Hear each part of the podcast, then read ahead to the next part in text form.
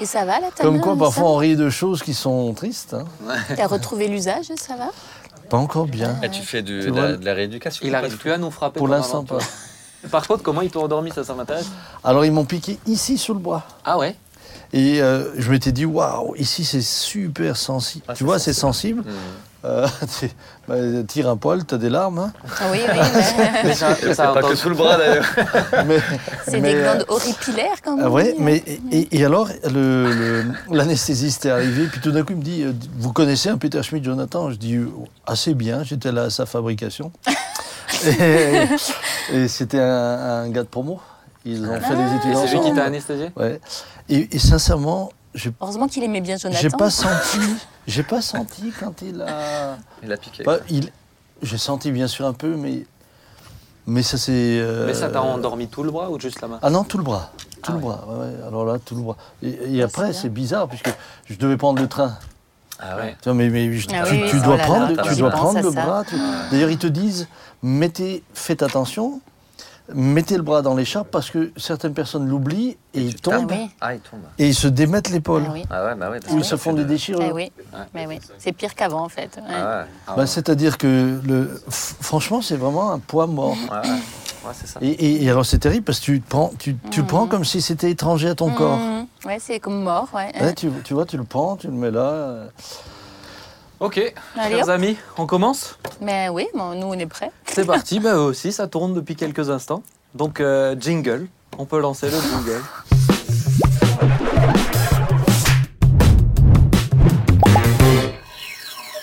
Il nous a eu. Ah là là, Il mais nous vous a me eu. connaissez, mais oui, Non. vous me Il nous a connaissez, eu. vous le savez. Je croyais. Ah bah oui, bah, on, Il a est terrible. on a ton histoire d'anesthésie et de poils, c'est très intéressant, merci beaucoup.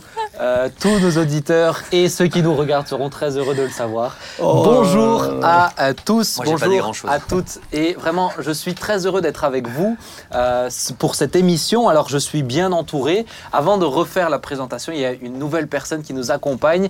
J'aimerais euh, vous euh, juste vous rappeler euh, qu'est-ce que c'est On s'y retrouve. On s'y retrouve, c'est un moment où déjà on se retrouve entre nous et où vous nous retrouvez tous les vendredis à 19h et en replay et on parle de plein de choses.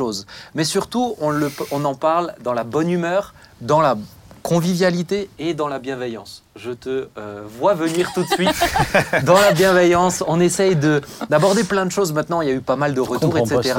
Je sais euh, que pour certains, des fois, il y a un peu un côté frustrant de ne pas aller dans, au, au- au fond des choses. Le but, c'est de discuter comme si on était à la maison, en train de manger, en train de prendre euh, des petits snacks, c'est des choses comme ça. Donc, on discute de tout, de rien, on s'y perd et souvent on s'y retrouve. Et cet après-midi, pardon, je suis avec Nathalie. Nathalie, bonjour. Bonjour. Comment vas-tu, Nathalie Et ben comme je suis là, je suis au top. Ah, Non, très alors bien. on a déjà eu la joie d'entendre ton témoignage dans Ouais. une émission. Merci de que- me réinviter. Eh hein, c'est que écoute, on t'a j'ai- on t'a mis un 15 sur 20, donc on s'est dit ça vaut peut-être le coup de te faire revenir. Je peux performer alors. Papa, bonjour. Bonjour. Bah Voilà. écoute, j'étais très heureux d'être euh, là avec toi dans cette émission jusqu'à ce que j'ai compris qu'on m'a enregistré avant même que je sache que les donc Ah. donc euh, parler de mes de mes états physiques euh, quand je suis anesthésié. Ah, mais- euh, je pensais pas que ça faisait partie de l'émission. Mais voilà. On aime, on aime t'avoir de façon transparente. Ah bah oui oui oui. ouais. Bon. Ouais, mais à force d'être transparent, on se rentre dedans. hein. Jérémy, tu vas bien? Bonjour Ben, oui, je vais bien, merci, en pleine forme. Ouais, en pleine Ouais, forme En pleine forme, ça va, ouais. Super, Ouais. super. Très bien, Eh bien- très heureux d'être là aussi. Eh ben, excellent. Écoutez, j'aimerais vous proposer euh, quelque chose. Je me suis dit, tiens, je vais tester un petit peu votre culture euh, biblique. Vous êtes prêts à ça Ah. Alors, je voulais voir un On- petit on peu. est déjà piégé dès le, Ah, dès bah, le départ. Bon, il y, a- il y a trois Ah, pasteurs, Ouais, moi je mais, peux me taire. mais moi, j'ai les réponses, donc je ne vais pas Ah, répondre. voilà. En sachant que j'ai deux pasteurs à côté de moi, mais Nathalie, tu travailles dans l'église, tu es censée plus connaître la Bible que les autres. C'est un des critères d'emploi, notamment. Hein. Non, Ah c'est bon pas vrai. Non, c'est pas vrai. Vous êtes prêts? Alors attention. On va essayer. Quel prophète ou docteur de l'église d'Antioche fut élevé avec Hérode le tétrarque? Ah, Jean, quand Jean-Marie est pas là, c'est plus embêtant. Ah hein. ouais, Est-ce qu'on peut lui, est-ce qu'on peut, on a, on a trois Oui, euh, essais, Joker, euh, c'est- C'était quoi l'émission euh, Tu sais, on peut appeler quelqu'un. Ah, ah, ça. ah, non, ça tu l'as Ah, pas. on l'a pas. Alors c'est Manahen. Ok, bon ben je vois C'est sur les, exactement. euh, ce je vois que je sur les questions difficiles vous n'êtes pas au point. Alors euh, celle-ci, celle-ci est plus Est-ce que évidente. tu pourrais me donner les cartes? Non, non, non. On va Celle-ci inverser est les plus évidente. Quel est le roi de Babylone qui réprima la révolte de Juda et fit enchaîner le roi Joachim?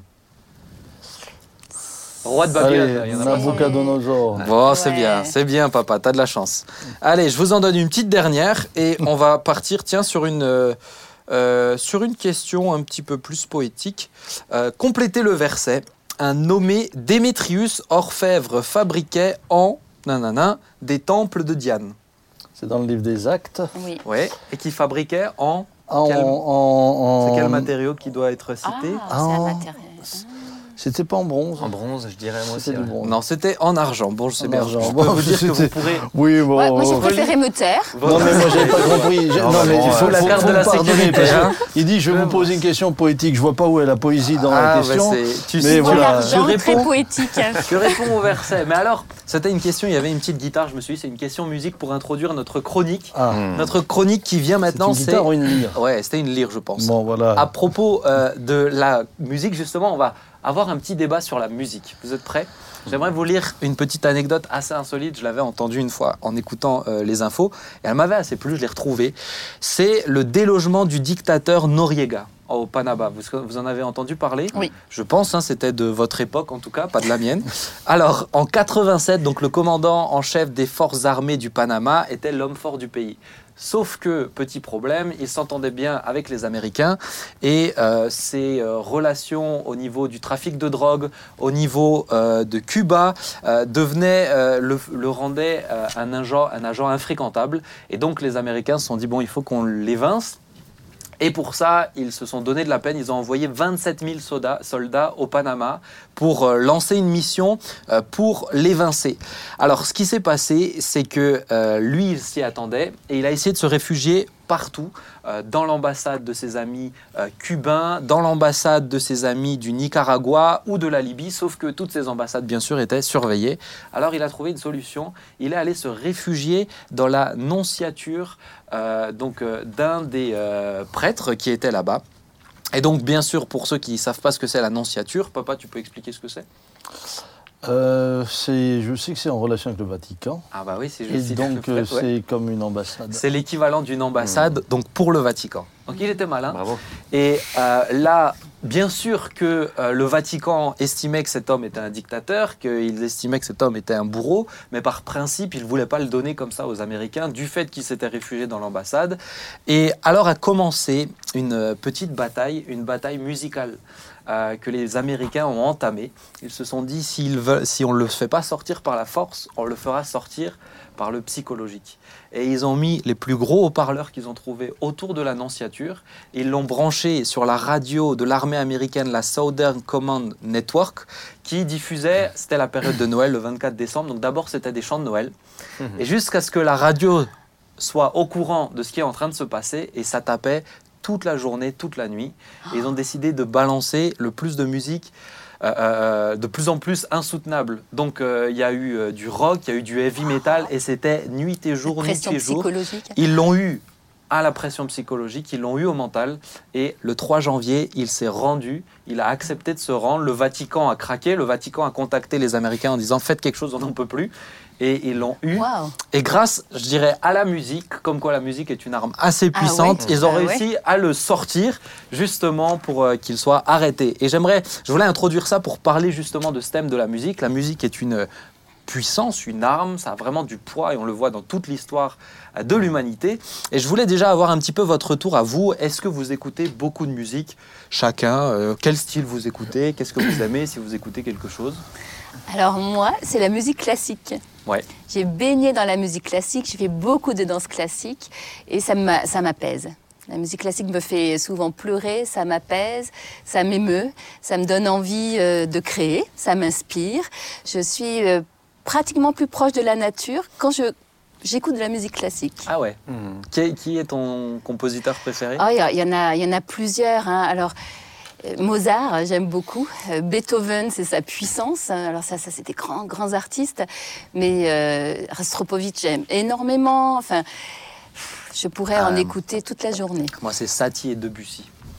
Papa, toi, qu'est-ce que tu écoutes Ah Alors ouais, moi, je ne peux pas dire, Ah, je, c'est je peux romantique, pas ouais. dire que je suis limité par un style. Ouais. Il- C'est plutôt par période. Il y a des moments où je vais aimer euh, écouter de la musique classique. Euh, une musique qui me convient peut-être plus et Le plus régulièrement, c'est le, jazz. Ah, je pensais que c'était le heavy metal. Le jazz, le gospel, etc. Et puis alors, j'aime beaucoup le, le- jazz tzigane. Ah ouais. Donc voilà. Euh, mais mais je ne peux pas dire que. Je, je- je pourrais très bien écouter du RB, ça ne me pose pas de problème. Je peux écouter du gospel, je peux. Euh, suivant suivant euh, les paroles, je peux. je- évidemment, tout dépend de ce qui sous-tend euh, euh, cette musique et puis, et, puis, euh, et le style. Ouais. Mais euh, euh, je suis très, très ouvert à ce niveau-là, au niveau musical. Jérémy, toi, c'était le reggae, hein, si je me trompe pas. Alors moi avant j'étais un fan de reggae, ouais, j'allais partout dans tous les festivals, euh, partout partout. J'étais très fier d'avoir vu les, les Wailers euh, qui étaient les musiciens de Bob Marley. hein. Donc voilà, mais, euh, mais c'est vrai que tout un temps j'ai coupé vraiment avec la musique parce Ouais. que j'étais tellement à fond dedans. Et euh, aujourd'hui je peux écouter tout. C'est vrai que j'aime, alors sauf euh, hard rock, ça c'est, j'ai jamais aimé Mm. c'est toujours le cas. Mais en tout cas moi j'aime toutes les musiques, hein, tout style de musique. Alors je peux pas dire que j'écoute beaucoup de musique aujourd'hui. J'aime de temps en temps mettre de la musique quand je suis à la maison, mais je peux pas dire que j'écoute beaucoup de musique. Oui. C'est vrai que dans le temps, j'étais tellement dedans qu'aujourd'hui, euh, je me sens un petit peu détaché par rapport à ça. Mais euh, c'est sûr, ce que j'aime, moi, c'est plutôt les temps de louange calmes, plus calmes. Genre Héritage, par exemple, moi, c'est des morceaux où je pourrais les, les laisser euh, tout le temps parce que c'est tranquille, c'est des temps de louange, des vieux chants, et, et ça, j'aime beaucoup. Ok. Ouais. Mais c'est intéressant que tu dis que tu as dû faire une pause parce que c'est vrai que c'est très prenant la musique. Moi, je sais Ouais. que moi, je suis un peu comme toi, papa. J'ai des périodes. Là, en ce moment, je suis période euh, les chanteurs des années 60, les chanteurs français des années 60. donc, Ça euh, explique tout. donc, euh, vous voyez, je redécouvre pas mal de choses. Mais explique je, ta coupe. je, la sentais venir cette blague. Attention. Nathalie, parce que si tu te lances, Pardon. sache que le retour de flamme Mais ils l'ont tous remarqué. sec. hein. Eh oui, Ils l'ont tous eh oui, bien remarqué. sûr, je me suis coupé les cheveux. Vous pouvez m'appeler Jacouille la fripouille. Je suis très second degré. Je n'ai aucun problème avec ça. Vous savez, beaucoup de gens me disent Ah, mais tu te cherches en ce moment. Je dis Non, non, c'est juste que je m'assume tellement que j'assume tout. Tu t'amuses en fait. Je m'amuse, je Il m'amuse. il a encore l'âge pour ça, du coup. Alors, Oui. en il est encore jeune. en ce moment, c'est mon Jérémy, c'est plus délicat. Sylvia, elle me surnomme tête d'œuf, vous voyez, donc euh, toujours très gentil, hein, mais bon, hein, on la pardonne. Mais je reviens sur le sujet de la musique. Moi, il y a un, un- un- un- un style que vous n'avez pas évoqué, mais chez les jeunes, c'est beaucoup, c'est le rap. Moi, Mhm. j'écoute beaucoup de rap, j'en ai écrit quelques-uns notamment aussi. Mais euh, moi, ce qui me parle dans la musique, c'est vraiment c'est c'est euh, c'est ce qui peut être euh, véhiculé, transmis, ce que ça peut créer en nous. Toi, tu dis, c'est des fois, ça peut créer l'émerveillement, effectivement. C'est Les, ça. la musique Mhm. classique, le rap, ça peut te prendre à cause des valeurs qui sont données. euh, Mhm. euh, le jazz, le, le jazz cigane aussi, je trouve que Mhm. des fois ça te prend dans les tripes. Qu'est-ce qui vous vous parle dans la musique? Moi, ça m'intéresse. Alors moi, ce qui me parle, ce qui me parle premièrement, c'est c'est la musique elle-même, puisque euh, la, mu- la musique est un vecteur qui touche l'âme, Mm. touche les, les- ça nous touche euh, au plus profond de nous-mêmes, les émotions. Euh, ce qui fait que j'aime aussi euh, tout ce qui est un peu nostalgique. J'aime- Voilà. Mais après, c'est des questions de nature. hein, On est tous différents. Mais toi, je trouve que dans tes styles de musique, je sais un peu les goûts que t'aimes, même, même au niveau des chants de louange, tu es un peu des chants mélancoliques. hein. Oui, mélancolique. Tout ce qui est. euh, aussi, moi, ouais. moi, par exemple, quand je chante Oh, prends mon âme. La- C'est une certaine Ça, ça me- profondeur ça me hein, porte. à la Ah, mélancolie. Ah ouais. Euh, ça me porte. D'ailleurs, je ne sais pas si vous avez remarqué, hein, mais dans la nature, les oiseaux ne chantent qu'en mineur. Ouais, moi, je suis pas capable de dire ce genre Ah, de Ouais, moi choses. Euh, Ah, ils sont tous déprimés, les oiseaux. hein. Non, ils sont- Non, mais c'est mélodieux. c'est- c'est- Ah ouais, c'est- c'est c'est- magnifique. ça n'a rien à voir. Ensuite, il y a bien sûr des paroles. Euh, par exemple, tu citais euh, héritage. Héritage. mais moi, je me sens très bien lorsque j'écoute euh, Impact. Hmm.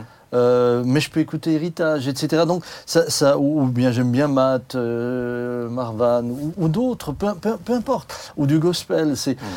Mais ce qui va être essentiel pour moi, ce sont, ce sont vraiment, euh, bien sûr, la musique et ensuite les paroles.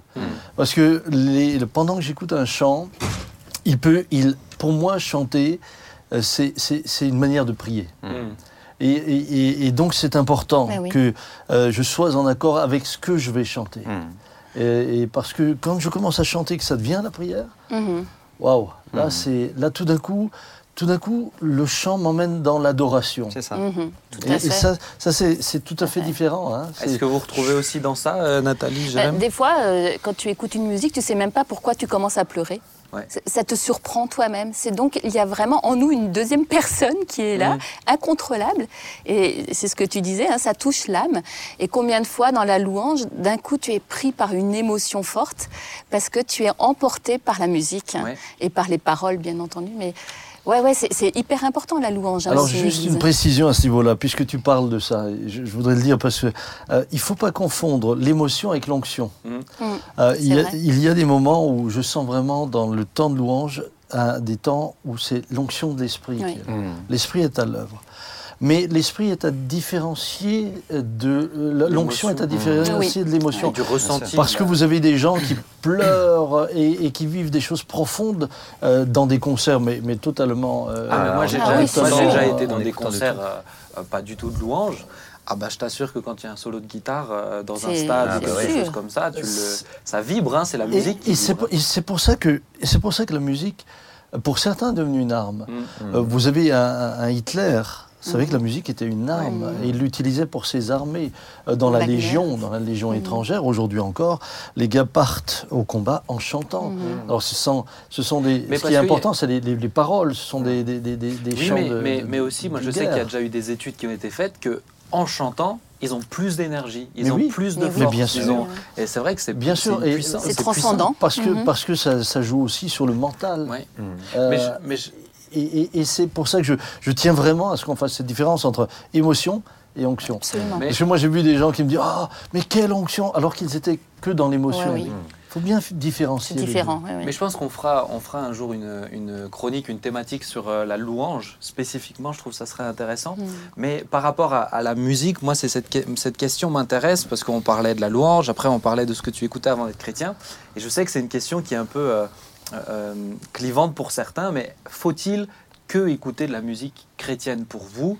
Euh, Quel est votre point de vue? Ou plutôt, je vais, puisque c'est votre cas, euh, voilà, je sais qu'il y a différents points de vue que je respecte, je respecte totalement. Mais si on n'écoute pas que de la musique chrétienne, mais y a-t-il une limite? Ou c'est à votre avis, pour vous, c'est quoi la En tout la cas, moi, chose moi, personnellement, je n'écoute pas que de la musique chrétienne. Oui. J'aime écouter euh, parce que euh, ben, mes enfants écoutent de la musique, euh, les, les gens qu'on rencontre écoutent de la musique. Ça ne veut pas dire que je vais écouter tout le temps la musique qui n'est pas chrétienne, mais je vais quand même m'y intéresser. Et j'ai pu découvrir au travers de certaines personnes qui ne sont pas chrétiennes, de la musique qu'ils font, les paroles qu'ils ont, eh ben, il, y a vraiment des valeurs, il y a, il y vraiment un poids par rapport à ce qu'ils disent. Et ça me permet à moi aussi de me faire une idée par rapport à l'artiste. Mhm. Euh, maintenant, euh, je vais pas personnellement, maintenant ça c'est mon, mon cas à moi, je vais pas acheter des CD ou je vais pas euh, rentrer là-dedans, mais de temps en temps j'aime bien écouter aussi de ce qui, ce qui se fait ailleurs que dans, dans le milieu chrétien. Et, euh, et je me sens pas repris au fond de moi-même pour dire Oh, j'ai écouté un morceau Oui. qui est pas chrétien. Alors bien sûr, je vais avoir des limites euh, si, comme le rap, moi j'aime bien aussi de temps en temps écouter du rap, pas trop longtemps Mhm. mais j'aime bien. Mais quand c'est trop agressif, même, même en disant de bonnes choses, mais que le- la façon de chanter est un peu agressive, bah ça, je me sens, ouais, j'ai- plus, envie d'écouter. Mhm. Euh, ou ça peut être un, un rap très, très cool, disons chanter très cool, mais avec des paroles qui me conviennent pas, parce que beaucoup de gros mots, ou de la violence, ou et du coup là, ça me convient pas non plus. Ok. Nathalie, tu te. Ben, en fait, moi, je, je, je pense qu'on aime le beau. Ouais. Donc, à partir du moment où les paroles sont magnifiques, il y a des auteurs-compositeurs. euh, ben, Jean-Jacques Goldman, pour moi, il a écrit des, des chansons inoubliables. Et c'est quelqu'un qui ne vieillira jamais. Bon, Alors, euh, c'est plus dans ma génération, je te vois sourire. Ah, J'allais le dire Mais- pour toi, hein, parce que. mais mais il y a des Mais jeunes qui chantent Ah, Goldman moi, aujourd'hui. j'aime- beaucoup les paroles. Je veux dire, j'ai- moi j'ai découvert, pardon, hein, je, coupe, je coupe vite, mais j'ai découvert un artiste que je connaissais pas du tout, Soprano par exemple. Alors je Oui. dis pas qu'il a fait tout bien, enfin je connais pas tout ce qu'il a fait, mais je trouve qu'il y a des chants qui sont euh, tellement euh, percutants, quoi. Je veux dire, Mhm. ces paroles sont profondes, enfin, C'est ça et ils nous emmènent à réfléchir. Euh, et voilà, moi je l'ai découvert lui, et je me dis, ouais, c'est pas mal. En tout cas, je Mais- trouve ça bien. Je pense que c'est le problème, c'est que vite on, on- on- on catégorise, on dit que c'est souvent, moi, l'argument que j'entends, ça va être c'est souvent le rap. Mais parce que euh, les personnes qui le font sont pas des bonnes personnes, etc. Mais si on reprend des compositeurs classiques, Mhm. euh, certains, pour avoir des vies euh, dissolues, Bah, ils ont été ouais, euh, euh, vraiment Mhm. manifestés. Et c'était connu à cette époque-là. Maintenant, moi, je, je sais que par exemple, il y en a qui ont cette conviction, et c'est la conviction qu'il faut respecter. Mhm. Euh, euh, tout ce qui n'est pas conviction est péché. Ça. Ben, si tu es convaincu qu'il faut pas que tu écoutes de musique euh, non chrétienne, alors là, c'est très important. Maintenant, un chrétien peut faire de la musique qu'on qu'on cataloguerait de non chrétienne, c'est-à-dire qu'il n'est pas en train de citer un verset tous les deux, toutes les deux paroles, Mhm. Euh, mais c'est sa valeur, c'est ce qu'il véhicule dedans. Alors moi, je, euh, je- je voudrais, je voudrais quand même faire une remarque là. Qu'est-ce qu'on appelle musique chrétienne Ah oui. et musique non chrétienne Non, c'est Puisque ça. quand on parle de musique, on parle pas de parole. Le heavy metal, par exemple. ben oui. Hein, quand on parle de musique, on Ouais. parle pas de parole. Bon. Euh, vous avez toutes sortes, pardonnez-moi, mais, mais vous avez des compositeurs classiques qui ont fait des musiques extrêmement violentes. Mhm. Euh, et d'ailleurs, euh, d'ailleurs, Ah oui. un Hitler se nourrissait de musique Wagner, extrêmement violente, celle de Mhm. Wagner. Mhm. La, la question pour moi, elle se pose un peu autrement. C'est- C'est-à-dire, est-ce qu'on peut écouter de la musique chrétienne ou non? Est-ce que- qu'on ne peut que lire des livres chrétiens? Mhm. Est-ce qu'on ne peut que lire euh, des magazines chrétiens? Est-ce qu'on peut S'habiller c'est- chrétien. que c'est plutôt à ce niveau-là qu'il faut, il faut Ben avoir oui. une analyse globale. Est-ce que je ne peux plus que mettre mes enfants dans une école chrétienne? Est-ce qu'ils ne peuvent plus que faire du sport dans une équipe chrétienne? Est-ce que parce que si vous ne faites que l'analyse dans, dans un domaine, je trouve que c'est faux. Ben oui. Maintenant, il y a une remarque que je voudrais faire, c'est que certaines personnes ont été addictes à certaines musiques. C'est ce que j'ai Et, réalisé. et, et, et, et- et, euh, qui les ont menés très loin, Mhm. très loin. Et, et là, je crois qu'il est bon parfois de, de savoir ne plus réécouter ces musiques-là.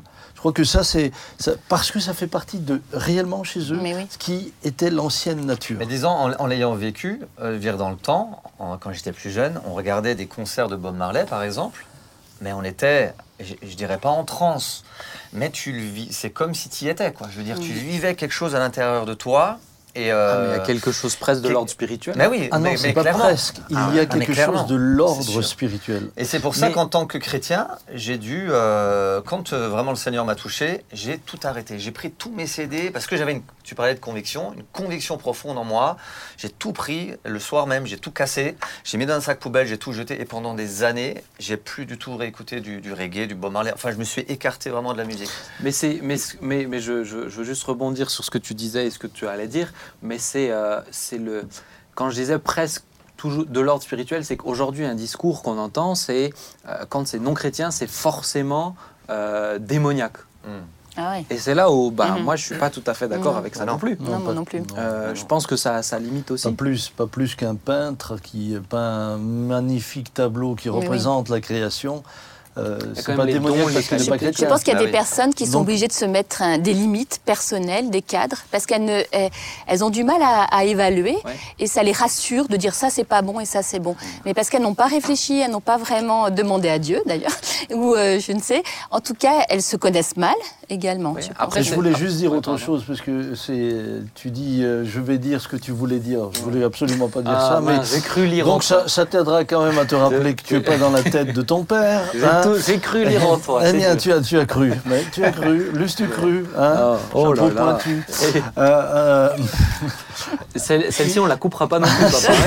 que tu l'assumes hein, jusqu'au oui, bout. ben, hein. il faut bien que Ah, même les plus petits non Ah, s'y voilà. retrouvent dans mon humour. hein. C'est plus les Mon plus vieux. petit Aaron hein. et, mes petits enfants. Euh, ce que je voulais dire, c'est que ce qui est important pour moi, c'est quelle est la source de l'inspiration. Euh, on peut dire que David a été inspiré, et dans son inspiration, il y avait une inspiration qui venait vraiment de l'esprit.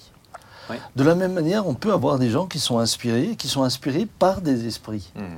Donc la, la différence va, va aussi être là, mais on peut aussi avoir des gens qui sont inspirés simplement, bah, ils sont inspirés en artistes. tant qu'être Oui, oui. humain, En tant pour être- qu'artistes. c'est des poètes, Mm. etc. Donc c'est pour cela que ce qui m'a toujours, euh, souvent on revient vers moi, on dit oui, mais dans l'église il faudrait tel genre de musique, tel genre. Mais écoutez, c'est un faux débat. Mm. C'est un faux débat. D'abord parce que à toutes les époques il y a eu des styles de musique. Mhm. C'est vrai. Mmh, c'est Et vrai. du temps de Jésus, le style de musique Mm. aujourd'hui, on, on- on- même les plus, les plus, les plus, euh, les plus accrochés à ces valeurs-là ne l'écouteraient pas. Euh, ensuite, on a, on a aussi assimilé des styles de musique à des styles spirituels, mais parce que c'est des milieux qui les ont développés comme ça. Alors que, par exemple, les psaumes, les psaumes qui sont souvent chantés, Eh bien, Dieu nous les a livrés, mais sans les partitions. Hmm. Sans les partitions. Moi, je peux- on, peut, on peut faire un psaume sur une musique classique, on peut faire un psaume avec Sur un un rythme, bon avec un, un- un rythme Oui. totalement différent. Ça ne change à rien nos paroles. Donc, c'est quand, même une- c'est quand même un débat souvent très piégé et je trouve pas très équilibré Mm. parce que justement, on se concentre là-dessus. Mais on ne s'applique pas la règle surtout. C'est ça. Pour, mais pour moi, c'est important que, en tout cas, ceux qui nous écoutent comprennent bien. On n'est pas en train de dire que on peut faire ce qu'on veut. Non. Si vous avez une non, c'est conviction, pas ça. mais respectez-la. Ça veut dire que le Seigneur vous la met de la même manière que Jérémie, pendant un temps, lui a, a reçu cette conviction. C'est très important, effectivement. J'aimerais, c'est intéressant, moi, le thème de la musique, Ouais, je pourrais en parler. beaucoup de choses. hein. Longtemps, mais j'aimerais passer à une autre, euh, à une autre chronique. Euh, papa, ça fait quoi d'être mon père? En fait, pourquoi je te pose cette question C'est parce qu'on me pose souvent la question ça fait quoi d'être le fils à Ah Samuel oui, mais, c'est ça. mais comme on t'a jamais souvent posé cette question, j'aimerais avoir euh, l'occasion. Ça fait alors, quoi Benjamin, Ça fait quoi d'être mon eh père bien, ça me fait beaucoup de joie. Ah, Je suis très heureux, pas, pas seulement euh, pour toi, mais je, je bénis Dieu pour, mes, pour les six enfants qu'il m'a donnés et pour tout, tout ce qu'il nous a permis de vivre avec nos six enfants, euh, les joies, les peines, euh, les, les, les- les- les- les jours où nous étions fiers, les jours où nous étions un peu moins. euh, non, sincèrement. tu es c'est- satisfait. c'est, c'est- non, c'est Tu pas es une question d'être satisfait. C'est, c'est, euh, quand tu es père, tu, tu es, tu, tu- tu es heureux que Dieu t'ait fait la grâce de te confier des enfants. Hmm. Quand tu as pu l'être. Tout, tout le monde. Alors, d'autres n'ont pas eu d'enfants. Et ils vont pouvoir, ils vont pouvoir s'investir dans des personnes qu'ils vont, qu'ils vont aider aussi. Mais, Hmm. mais voilà, je l'ai, je l'ai vécu comme une grâce. Il m'a confié des enfants Hmm. pour que j'en prenne soin. Bon, c'est bien. Euh, Alors, euh, ça veut pas dire que j'étais excellent père. Ah, Il est rassuré, Ben, Ouais, non, mais je voulais qu'il développe. Mais c'est une bénédiction. fois, hein, Non, mais j'aimerais quand même rappeler que les Ouais. enfants sont C'est une une bénédiction. de bénédiction, l'éternel. oui. Et, ouais. et pour moi, c'est une, c'est une bénédiction. Bien sûr. Alors, il y a eu des moments dans ta vie où, où- où, sincèrement, je, je questionnais la bénédiction. Ah, ça me fait plaisir de l'entendre, mais je voulais préférer rester sur une note positive. de caresser la bénédiction. Oui, oui, si tu peux rester sur une je note pense que tous les parents, tous les parents qui sont honnêtes et qui se respectent ont Mais dû à un moment donné ou à un autre Ah. se poser la question. Oui. J'aimerais justement pouvoir euh, introduire euh, notre invité qui est avec nous sur ce thème, le thème de la relation parent-enfant. C'est pour ça que je te posais cette question, hein. mais tu pourras développer après en off si tu veux me dire d'autres choses gentilles. Euh, avec Christine qui est avec nous. Christine, bonjour Christine. Bonjour. Bonjour, bonjour. Alors Christine, tu es conseillère conjugale et familiale, c'est bien ça? Oui, tout à fait. Est-ce que tu veux bien peut-être te présenter et ensuite on pourra échanger un petit peu sur ce sujet? Alors voilà, moi c'est Christine Bild. Je suis maman de trois enfants, enfin maintenant trois jeunes adultes. Et je suis donc conseillère conjugale et familiale. J'ai mon propre cabinet. Excellent.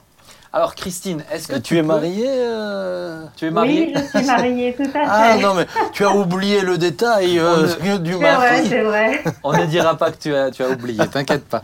Alors, est-ce que tu peux nous dire, Christine, quel constat tu fais actuellement, donc toi qui rencontres par- particulièrement beaucoup de parents-enfants, euh, justement sur les relations parents-enfants aujourd'hui en 2020 Alors le constat que je fais, c'est que les parents sont souvent très très débordés. hein. Aujourd'hui, c'est vraiment un gros souci. Déjà à l'âge de 3-4 ans, euh, les parents savent plus trop quoi faire avec leurs enfants. Alors je me permets en fait de développer un peu ce que, ce que, ce que je constate, c'est que souvent les parents sont très pris par le travail, euh, euh, ils sont très stressés, épuisés et du coup, ben, euh, ils n'ont pas le temps. Par contre, les enfants, eux, ils débordent d'énergie et comme on s'occupe pas d'eux, ben, ils s'ennuient et souvent ils se retrouvent face aux écrans et ils deviennent de plus en plus passifs. Alors bien sûr, les parents souvent s'en rendent compte hein, parce qu'ils se plaignent, l'enfant n'écoute pas, il n'obéit pas. euh, et donc, à un moment donné, les, parents voient bien qu'ils ont peu de temps pour les enfants, donc ils les achètent ou ils compensent par le bien matériel. Mais on sait tous que compenser par le bien matériel n'aide pas l'enfant, en fait, euh, ne répond pas aux besoins d'amour et d'affection euh, dont il a besoin. Et c'est pour ça que souvent il fait des bêtises parce qu'il veut attirer l'attention de ses parents. D'accord, toi c'est vraiment quelque chose que tu constates euh, avec les, les parents, les enfants que tu as dans ton cabinet, c'est vraiment quelque chose que tu constates ça? Ah oui, énormément. Alors énormément. Alors il y a ce problème-là et le deuxième problème euh, que je vois très souvent dans mon cabinet. Alors c'est spécifique parce que je reçois euh, ces problématiques-là. c'est beaucoup, beaucoup d'enfants qui souffrent dû au divorce. Hmm. On a énormément de parents qui comprennent pas parce qu'ils disent mais je lui donne tout, il a tout ce qu'il veut, il peut voir son père quand il veut, on lui a acheté un téléphone, etc. Donc il compense par le bien quelque chose que l'enfant finalement il n'est pas comblé. Et c'est des enfants quand on leur pose la question souvent qui pleurent, qui sont tristes, ils veulent que papa et maman reviennent ensemble. Et ça c'est souvent un des deuxièmes constats que je fais. Ah, c'est triste. Est-ce que, est que tu aurais pour, pour, euh, pour nous, pour ceux qui nous écoutent, euh, la valeur numéro une, la plus importante pour avoir une relation en bonne santé Je suis bien conscient, hein, moi aussi, qui ai un enfant qui a une alchimie de plusieurs choses, mais pour toi, quelle serait la chose la plus importante? Bah, pour moi, je dirais qu'il y a plutôt deux valeurs. Enfin, l'une ne va pas sans l'autre. Pour moi, c'est le temps, le temps de qualité accordé à l'enfant même si ce temps, c'est qu'un quart d'heure ou une demi-heure par jour, mais un temps de qualité où vraiment on s'intéresse à lui, on l'écoute, on essaye de le comprendre, il y vraiment cette communication, hein, donc le temps et la communication avec l'enfant. D'accord. Mais comment tu, parce que tu, tu, as fait une très bonne analyse, moi je retrouve chez les jeunes aussi le temps devant les écrans, la fuite, etc., autant pour les parents que pour les enfants, mais comment toi tu, tu, euh, tu euh, lis et, quels conseils tu aurais à donner pour combler le fossé qu'il y a entre la génération des parents et la génération des enfants, qui sont deux générations extrêmement différentes. Euh, il y a 40 euh, ans, le père et le fils, ils étaient presque sur la même longueur d'onde. Aujourd'hui, c'est plus tout à fait la même chose. Ils se comprennent plus, ils n'ont plus le même vocabulaire, ils n'ont plus les mêmes références. Quels seraient pour toi les conseils et puis ton analyse aussi? Ben Justement, euh, un des premiers ingrédients pour moi, c'est vraiment le temps. Écouter l'enfant, chercher à comprendre quels sont ses centres d'intérêt. Alors c'est vrai qu'aujourd'hui, on a ce problème de transmission puisque les enfants regardent beaucoup les écrans, les, ils, surfent sur le net, ils regardent sur YouTube, ils ont tellement d'informations et de surinformations que souvent, bah, les parents ne font plus ce rôle de transmission puisque l'enfant a tout directement et bah, tout et n'importe quoi en même temps. Et du coup, c'est très compliqué. Et je pense que justement, le fait de prendre du temps avec son enfant pour chercher quels sont ses intérêts, à quoi il s'intéresse, et peut-être aussi, en tant que parent, faire l'effort de s'intéresser à ce que l'enfant hmm. a besoin, à quoi il s'intéresse, les jeux, pour lesquels il s'intéresse, pourquoi il s'intéresse à, ce jeu-là, et proposer peut-être aussi d'autres alternatives où justement le parent peut transmettre des valeurs. Hmm. Est-ce que vous auriez des choses à, dire à Christine? Alors moi, moi Christine, euh, bon, tout d'abord, euh, dans notre société de consommation, l'enfant est devenu euh, une cible. Donc évidemment, on va l'orienter dans sa manière de penser, de choisir, etc. Et la pensée unique, malheureusement, euh, moi, quand on parle de manipulation, je trouve qu'au niveau des enfants, c'est très fort, médiatiquement parlant. Hein. Euh, mais ce qui m'inquiète plus, et là je parle aussi en tant que père, euh, c'est que on légifère aujourd'hui beaucoup sur la manière d'éduquer les enfants. C'est-à-dire que maintenant, tu as des numéros verts partout. Euh, bientôt, les parents vont avoir peur euh, de leurs propres enfants qui pourraient les dénoncer pour euh, X raisons. Je ne parle pas, des, des, violences qui doivent être dénoncées, des attitudes déplacées, mais je suis en train de dire qu'on vole à quelque part aux parents le droit d'éduquer leurs enfants comme ils le sentent juste. Peu importe la manière dont ils estiment que c'est juste, euh, les uns, ce sera comme ça, les autres autrement. Mais, mais aujourd'hui, on n'a plus le droit de penser différemment. Et du coup, ta question, c'est? Et, ma question est la suivante. Quel conseil donnes-tu alors que je sais que suivant ce qui serait parfois nécessaire, tu peux être en porte-à-faux avec, avec la loi elle-même D'accord, oui. Ouais. Alors là, tout à fait. Alors je rejoins tout à fait ce que, ce que vous dites, hein, parce que effectivement, j'ai des mamans des fois, et quand on me parle de certaines choses, elles disent oui, mais j'ose pas parce que euh, on risque de me dénoncer, ou si je lui mets une fessée, ou si je le punis. Euh, voilà, qu'est-ce qui peut arriver? Alors ça, particulièrement dans les couples, j'ai déjà pu observer ça dans les couples divorcés. Ben, si papa donne une fessée, ben, maman va le dénoncer. Donc c'est mmh. aussi un moyen de chantage et effectivement l'enfant perd complètement ses repères. Ah, sûr, et, et aujourd'hui, on nous donne justement des directives dans l'éducation qui ne sont pas cohérentes pour l'enfant et pour aider l'enfant à grandir. Alors effectivement, euh, la Bible hein, nous, nous, inspire par rapport à l'éducation saine qu'on peut donner aux enfants, enfin qu'on doit donner aux enfants, qui les aide à grandir, à se structurer, à construire leur identité. Et c'est vrai que ça va à l'encontre de certaines lois qui sont imposées ici en France. Euh, j'ai un jour... Oui. J'ai un jour fait la remarque à quelqu'un que je préfère moi corriger mon fils, même avec une fessée, que de voir un jour un juge le corriger en le mettant en prison. Oui, tout à fait. Parce que le problème aujourd'hui, c'est qu'on interdit à des parents de corriger leurs enfants. Alors, je parle, quand je parle de correction, évidemment, je parle de ce qui est juste, de ce qui. Pas de sévices. Je ne parle pas de sévices, ni de violence, ni de quoi que ce soit. Mais euh, la société tout entière dit euh, crie au scandale quand un papa ou une maman corrige son enfant. À l'inverse, cette même société, eh bien, elle reproche au juge de ne pas être assez sévère quand plus tard, il faut rectifier le tir d'une éducation qui n'a pas été faite et que malheureusement, c'est maintenant la loi qui doit le faire. Ce sont des moyens euh, de, comme, comme la prison qui sont utilisés pour rectifier le tir. Mm. Et, et, là, je pense que nous avons aussi un message pour la société. Est-ce que Jérémy, Nathalie, vous vouliez répondre alors, moi, ce que je voulais, je voulais juste euh, euh, te demander, Christine, alors c'est sûr que là, il y a un tableau un petit peu sombre, je dirais, par rapport à la famille, mais j'ai quand même aussi l'impression qu'aujourd'hui, aujourd'hui dans notre société, et notamment les pères, sont beaucoup plus investis euh, dans, dans l'éducation de leurs enfants, dans l'accompagnement de leurs enfants, de prendre soin de leurs enfants. Alors que dans le temps, le, père euh, allait travailler, euh, des fois il allait au bistrot aussi, hein, et puis après, il s'occupait pas trop des enfants. Alors qu'aujourd'hui, moi je trouve personnellement que les papas sont beaucoup plus présents envers leurs enfants. Je sais pas, tu en penses quoi, toi?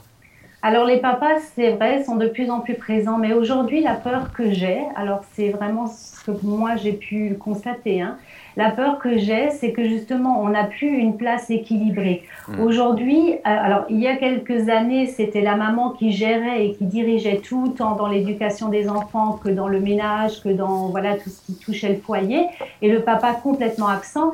Et aujourd'hui, en fait, on est dans une inversion. Le papa prend beaucoup trop de place dans le maternage, dans, dans, l'investissement dans le foyer.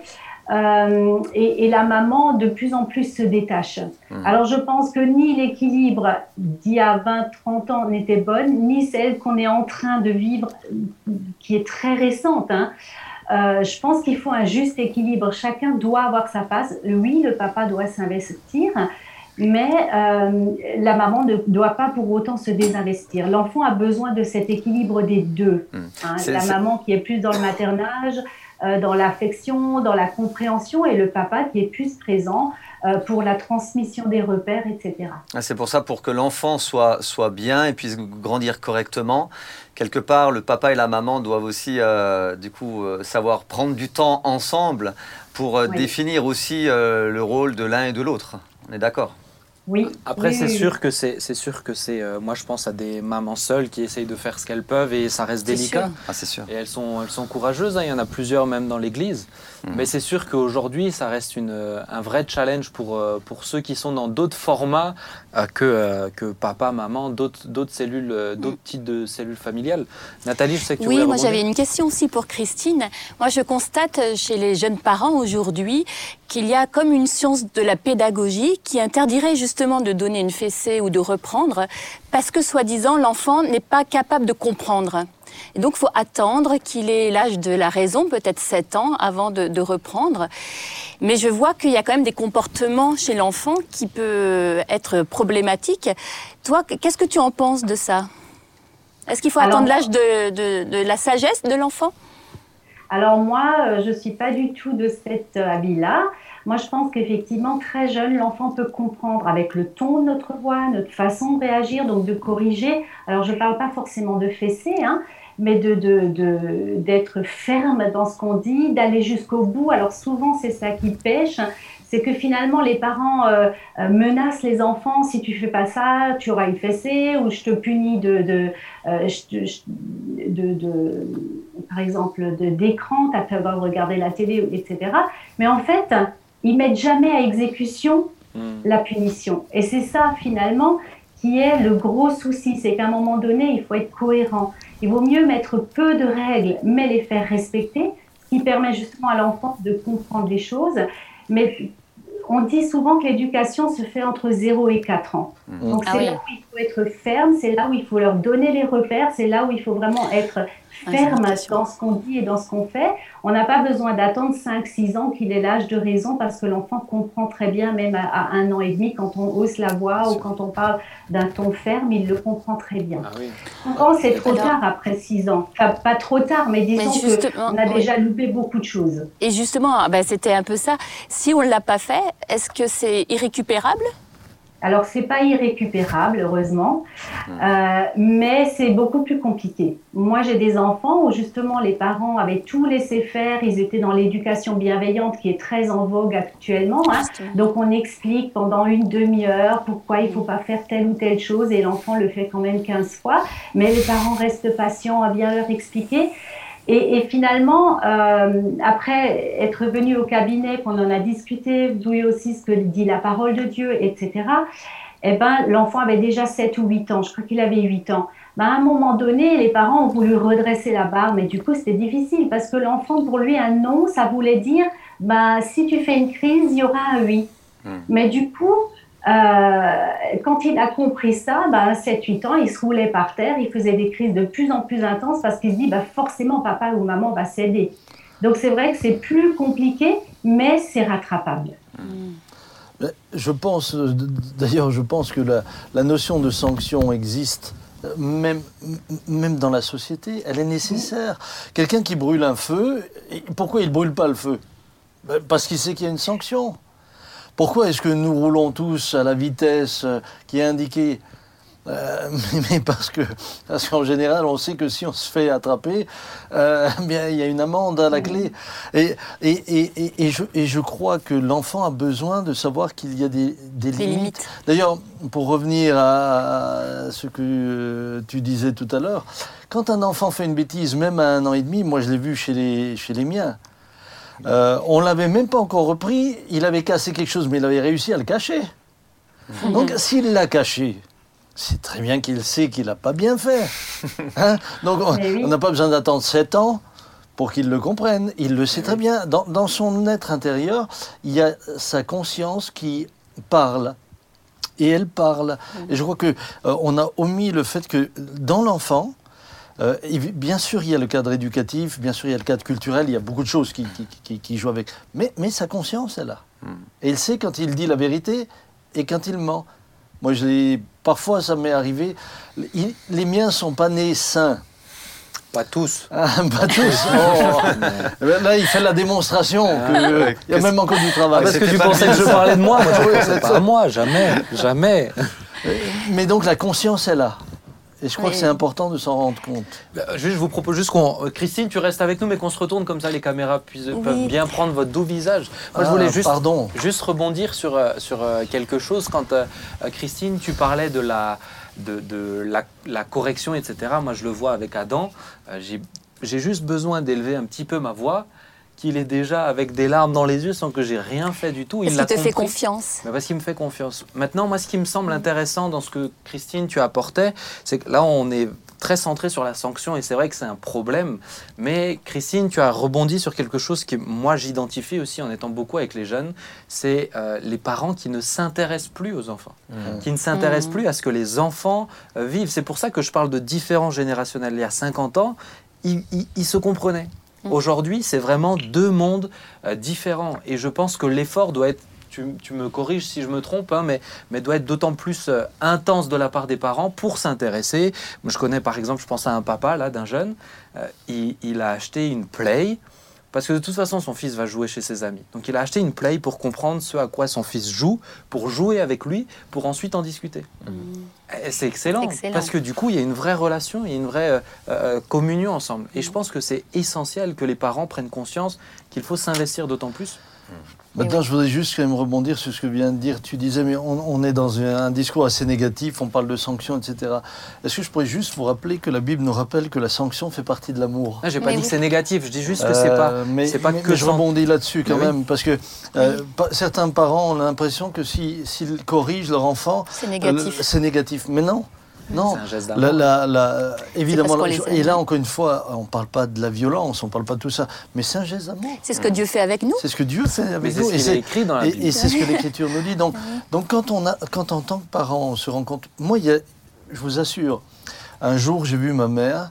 euh, ma mère euh, voulait que j'apprenne euh, un instrument de musique.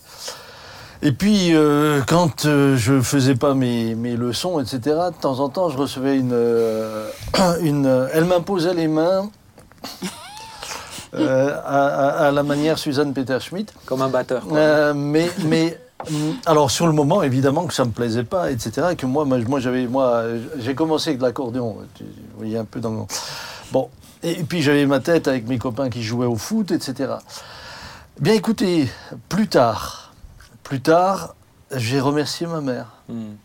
Je l'ai remercié d'avoir eu le courage de me résister et de me- finalement de me, de, de- à quelque part de me contraindre à faire ce que je devais faire là et de ne pas me laisser faire ce que j'avais envie, parce qu'il s'est révélé que ce que j'avais pas envie de faire à ce moment-là est devenu une vraie bénédiction pour toute ma vie. Hmm. Aujourd'hui, en tant que pasteur, je me retrouve parfois dans des églises. Il n'y a pas de musicien, il n'y a personne. Je suis, je peux conduire la louange moi-même avec un piano, tout ça. Mm. Pourquoi? Parce que j'ai une mère, à un moment donné, qui a eu le courage de me résister, de me contrarier, euh, de, de me dire non, voire de me corriger. Et, et- et je lui ai dit plus tard merci parce que tu, tu m'as tellement aimé et c'est une telle bénédiction. Mais l'enfant, l'enfant n'a pas la science infuse, c'est pour ça qu'il a des parents. Le Bah, rôle ah du oui. parent est là. hein. Mais C'est pour Mais ça oui. qu'il a des parents. Christine, je te remercie vraiment pour cet échange. Merci Avec beaucoup pour euh, ton expertise. C'est très intéressant. Je te proposerai de revenir sur euh, d'autres thématiques. Merci beaucoup. De rien, merci à, bientôt. vous. Ciao, à ciao. bientôt. Ciao. Ciao, ciao. Salut Bye bye, Christine. merci. Salut.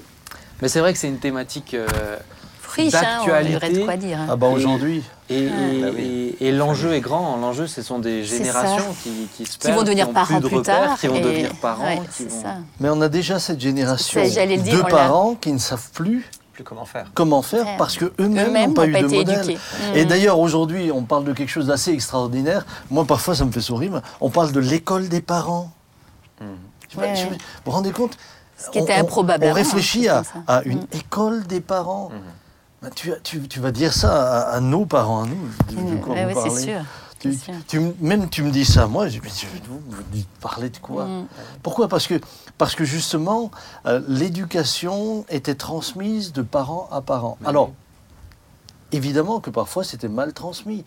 Il y a eu des, il y a eu des parents où l'éducation, entre guillemets, qui n'était pas une éducation, c'était celle de la violence. Ouais. C'était celle des coups, c'était celle de... de... On parle moi, pas moi, j'ai de mes amis de mon âge qui ont été Mm. traumatisés par un Mm. père ou par une mère. Alors, évidemment, là, mais, mais là, il y a tout un historique, Mm. etc. Aujourd'hui, on est face à des nouvelles générations. Moi, j'ai parfois des jeunes gens qui viennent me poser des questions sur l'éducation qui, moi, me semblaient évidentes. On ne me les a jamais apprises. Elles semblaient évidentes parce qu'elles faisaient partie euh, Mhm. de, de- de- de cette génération dans laquelle j'ai grandi où bah, on avait encore, euh, oui, on pouvait corriger euh, sans, euh, sans, sans avoir le sentiment qu'on est méchant. Au Et, on- et contraire, parce qu'on aimait, Mhm. on, on pouvait résister, on pouvait dire non, maintenant tu, tu, vas, tu vas au lit ce soir, euh, à cette heure-ci, mais, mais il est que 18h. Ben oui, tu vas au lit parce que ce que tu as fait, c'est pas juste. Hmm. Ou bien, euh, non, demain, tu n'as pas ta bicyclette pour une journée. Mhm. Alors parfois, parfois je cède aussi. Hein. Je- je- Oui, ben, pas été, ben, je pense que c'est. on n'a pas été le- exemplaire non plus Mais- toujours. mais- mais aucun parent ne mais- sera parfait. hein, euh, on apprend en Mm. même temps qu'on a l'enfant, hein, c'est Mm. sûr. Les amis, le temps passe. C'est très intéressant. hein, le temps C'est dommage, je voulais faire une parenthèse qui avait rien à voir, mais Ah, bah écoute, je te propose de nous la faire sur une autre, sur une autre fois parce que le temps est bien, bien passé. Mais ce que je te propose, c'est de prier, terminer par la prière, ah oui. si tu le veux bien. Oui. Et ensuite, on se dira au revoir. Volontiers. Seigneur, nous voulons vraiment te remercier parce Mm. que c'est toi notre papa, c'est toi Seigneur qui sais comment nous éduquer justement, tu es le meilleur pédagogue et c'est vrai, dans ta parole on a tellement tous les repères. Merci pour euh, chacun des internautes qui vont suivre l'émission, merci de les bénir dans leur euh, propre personne, dans leur famille, qu'ils puissent aussi à travers cette émission, et bien Seigneur, être encore plus proche de toi et avoir encore plus envie de dépendre de toi. Nous te bénissons et nous savons, Seigneur, que tu vas encore nous réserver de, de grandes bénédictions dans cette année et nous te confions toutes choses, Seigneur. Amen. Amen. Amen. Amen. Merci à chacun d'entre vous pour votre participation. Merci, Merci pour l'invitation. Et euh, pour tous ceux qui nous regardent, je vous dis à vendredi prochain. Que le Seigneur vous bénisse. N'hésitez pas à liker la page, à partager cette vidéo si elle vous fait du bien. Vous savez, elle peut faire du bien à vos amis, vos voisins. Euh, même si on est chrétien, on peut parler de tout et c'est très intéressant. Donc n'hésitez pas à la partager. Et à vendredi prochain. Ciao, ciao.